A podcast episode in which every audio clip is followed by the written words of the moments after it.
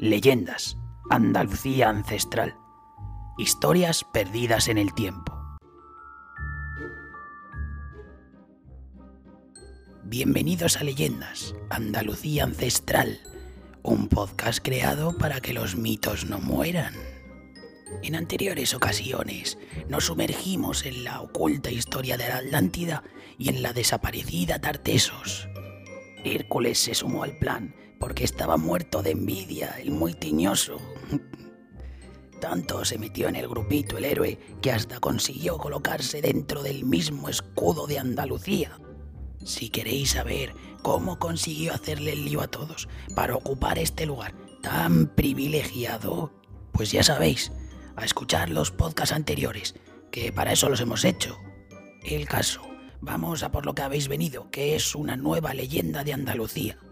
Hoy nos ponemos un poco sangrientos. Por desgracia, esto es un podcast y no podréis sentir el tacto de la sangre en vuestras caras. Es lo que tiene el formato sonoro. Bueno, que viajamos a Córdoba a conocer a los hermanos Victoria y Acisclo, un chaval con nombre de producto químico que contamina mucho. ¿Queréis saber cómo pasaron estos simples adolescentes a ser unos mártires que vienen a ser los youtubers del cristianismo temprano? ¿Cómo llegaron a ser incluso los patrones de Córdoba? Pues solo tenéis que relajaros y escuchar. Si es que no puede ser, se lo damos todo hecho a estas generaciones nuevas.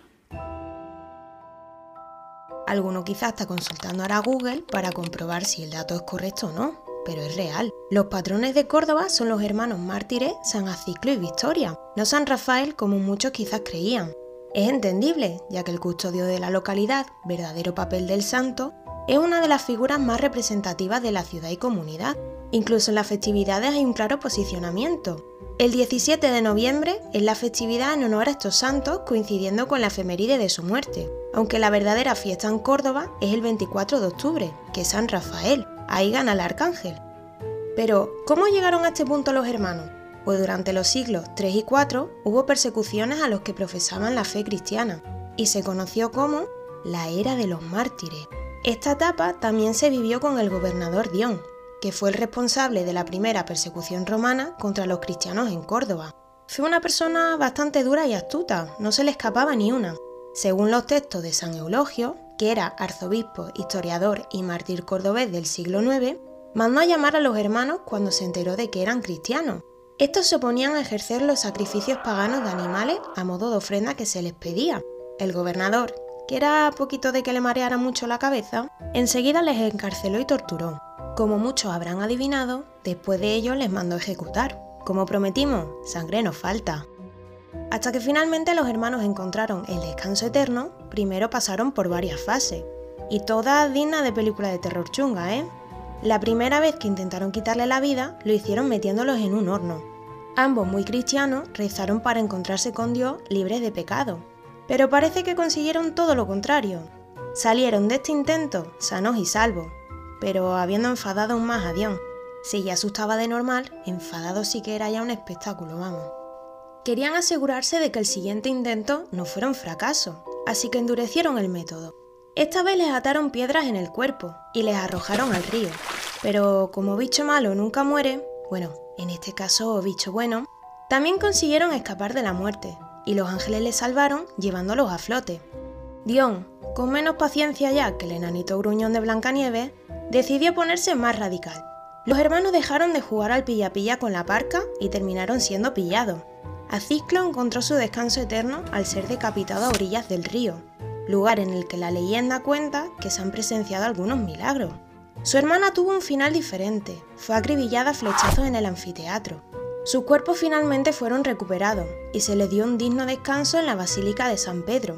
En una de las remodelaciones del edificio en el siglo XVI se encontraron reliquias y se confirmó que eran la de estos mártires.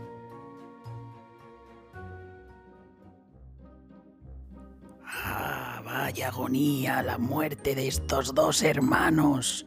Y ese Dion era más malo que el canijo montado en triciclo de Sau. Pero al menos Victoria y Acisclo acabaron siendo santos patrones.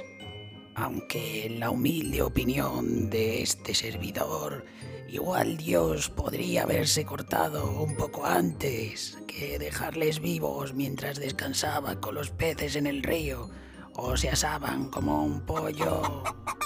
Menudo favor.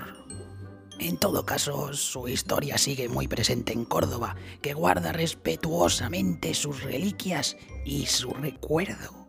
Pero no todo acaba aquí, no. Si se te ha quedado la espinita clavada como las flechas a la pobre Victoria y quieres adentrarte aún más en esta historia de tortura y sanguinolencia, bueno, como se diga, puedes consultar el artículo en nuestra web españafascinante.com. Ya hemos pillado velocidad y no nos para ni el mismísimo Hércules que sigue allí en Sevilla. Vamos flechaditos hacia la siguiente leyenda que tiene como protagonista Jaén. Muchas historias os hemos contado, sí, pero no hemos metido ni un solo dragón. Quizá la próxima haya más suerte con un lagarto muy temido. Y sin daros cuenta, la pista habéis recibido. Tenía que haberme hecho poeta. Si te ha gustado esta aventura al estilo Freddy Krueger, pero en la Córdoba romana, no te olvides de suscribirte a nuestro canal. Da igual que lo hagas en YouTube, en iVoox, en Spotify, donde te dé la gana, pero suscríbete. Y recuerda que puedes leer todos los artículos de leyendas de Andalucía en la web españafascinante.com.